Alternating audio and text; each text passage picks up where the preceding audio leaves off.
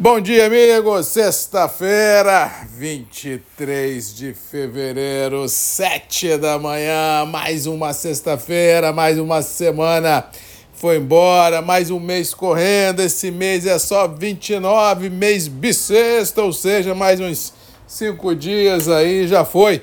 Como diz hoje, já estamos em março, contagem regressiva para safra, mercado ansioso, chuva no radar tudo contribuindo ah, para que as bolsas comecem um processo de acomodação ante a chegada da safra, do café safra nova, que de fato e de direito devem começar a bater nos balcões no interior com certa representatividade. Eu acho que nos 40 dias, 50, eu acho que a gente vai ter já café novo ah, chegando por aí, se o clima ajudar.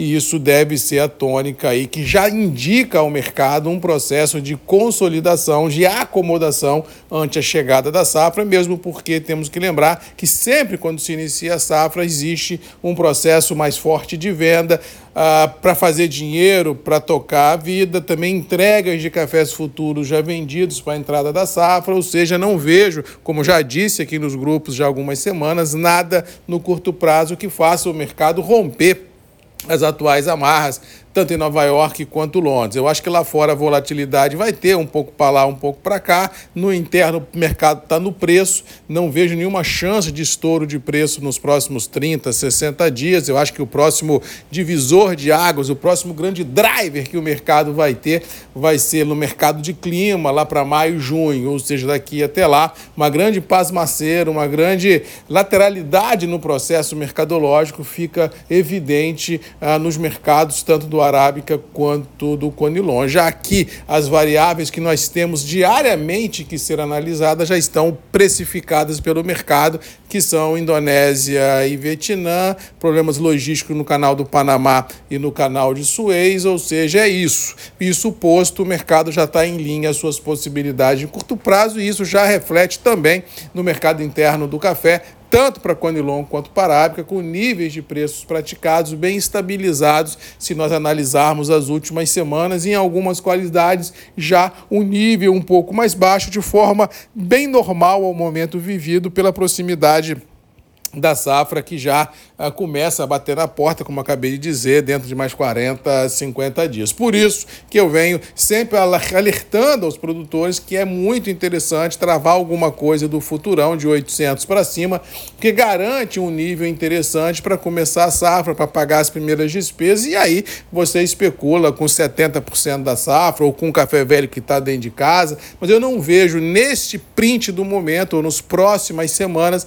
nada que faça faça o mercado mudar de patamar. O preço está aí e daqui para frente é só um ajuste de carteiras, tanto em Nova York quanto Londres, quanto no mercado interno, para se ajustar essa realidade produtiva que bate a porta de todos nós dentro de 40, 50, no máximo 60 dias, se nós analisarmos o Conilon e o Arábica. Bolsas hoje, sexta-feira, eu acho que pode ver uma certa recompra. Ontem, Nova York e Londres cederam com uma certa força, mas assim, muito mais em movimentos técnicos, em rolagens de posições, em ajuste de carteiras do que uma, uma inversão de tendência. Ou seja, para hoje, como caímos bem ontem, pode ser que haja alguma recompra nos terminais. Dólar é isso, 4,90 com 5, sem grandes novidades. Todo mundo olhando a relação lá fora de juros, tanto europeus quanto americanos americanos e seus desdobramentos na economia, mas já é pule de 10 de que os juros não devem abaixar no primeiro semestre de 24, se começar a baixar no segundo semestre de 24 para frente,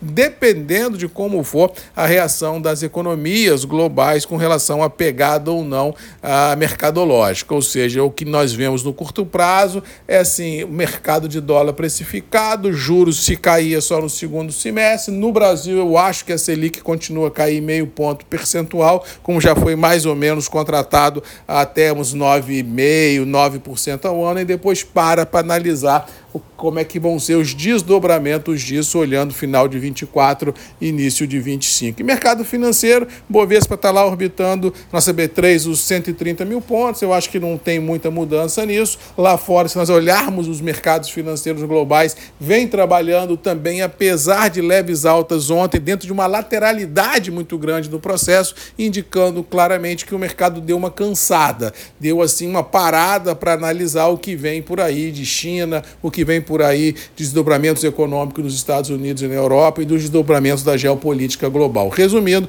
temos uma sexta-feira acho que dos mercados de forma bem morna, acho que o mercado interno do café está no preço, continuo de opinião que um processo de diluição de riscos olhando o futurão é inteligente nesse momento e não vejo nenhum grande coelho para sair da cartola nas próximas semanas no nosso dia a dia. Lembrando que clima, temos bastante chuva no radar ainda, pelo menos até segunda-feira, a partir de domingo perde um pouco de força a chuva, mas ela continua com muita nebulosidade em todo o sudeste do Brasil e também na Bahia. Lembrando que as chuva atualmente tem passado da conta, ou seja, todo cuidado e toda atenção se faz necessário para não se expor ao risco de forma contundente. E lembrando o que disse ontem, independente da empresa, independente da seguradora, Pense no seguro agrícola, pense no seguro agro, pense no seguro do seu armazém, pense no seguro do seu implemento, pense no seguro da sua estufa. Não coloque todas as suas fichas num jogo só. Para com esse negócio que eu vou fazer seguro do meu carro, o resto eu assumo o risco. Para com isso, porque carro é supérfluo. O que te paga a conta é seu patrimônio. O que paga a conta para você é o que você produz. Se você perde o que você produz, mesmo que você tenha um carro segurado, você não tem dinheiro para colocar gasolina no motor. Cuidado e atenção. Olhe o risco de maneira macro. É isso que os grandes economias do mundo já trabalham, já tem isso como mantra, e nós, brasileiros, e nós dos países do terceiro mundo, não estamos ainda com muita vivência nesse segmento, mas eu acho que é de suma importância a pessoa analisar isso. Se proteja, independente de quem é a corretora, independente de quem é o mercado segurador. Se for fazer, com, com certeza vocês sabem que eu tenho uma parceria com a Alper Seguros, estou sempre à disposição levando informação, levando negócios. Já fechamos vários negócios no nosso negócio agro, só não digo os nomes porque as pessoas me pedem sigilo, mas tem aí várias pessoas já seguradas pela Alper, desde seguro de patrimônio, seguro de armazém, seguro de frota, seguro de,